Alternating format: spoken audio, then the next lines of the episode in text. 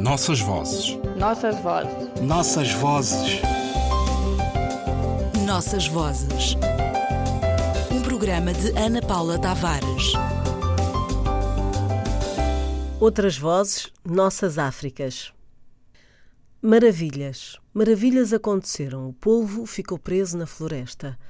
O que está você dizendo? Os que nunca tiveram asas voaram. A madeira partiu o machado. A caboanha engoliu o gato.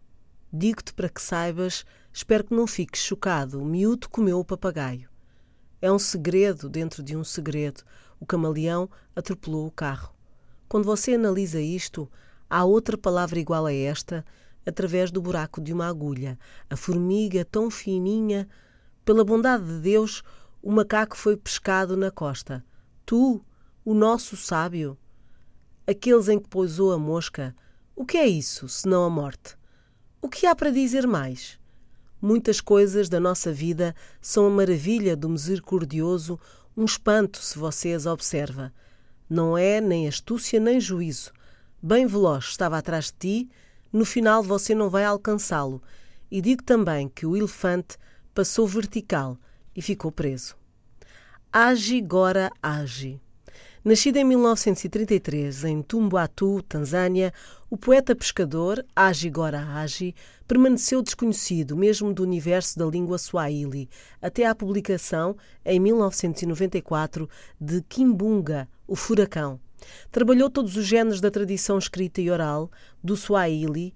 Agigora escreve e diz também poemas nas variantes das línguas da sua terra natal, a pequena ilha onde viveu a sua primeira infância, antes de ir viver para Zanzibar.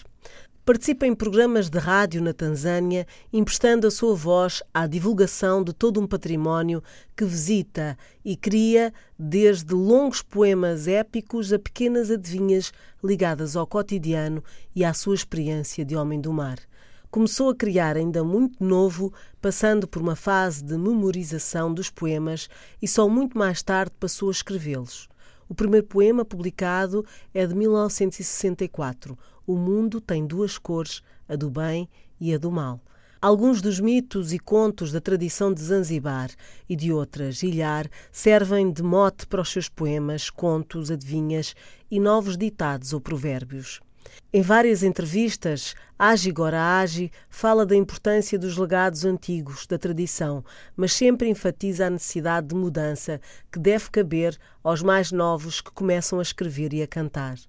Dá uma enorme importância às canções e ao papel educativo que têm na mente dos jovens e das crianças. A sua escrita e a métrica que usa denota um particular investimento do autor nas línguas que trabalha, não se limitando a uma mera recuperação dos legados da tradição oral. Compara o trabalho do poeta a um grande oceano que contém e lida com as suas diversas correntes. As coisas antigas devem permanecer com as coisas de hoje. Nossas vozes. Nossas vozes. Nossas vozes. Nossas vozes. Um programa de Ana Paula Tavares.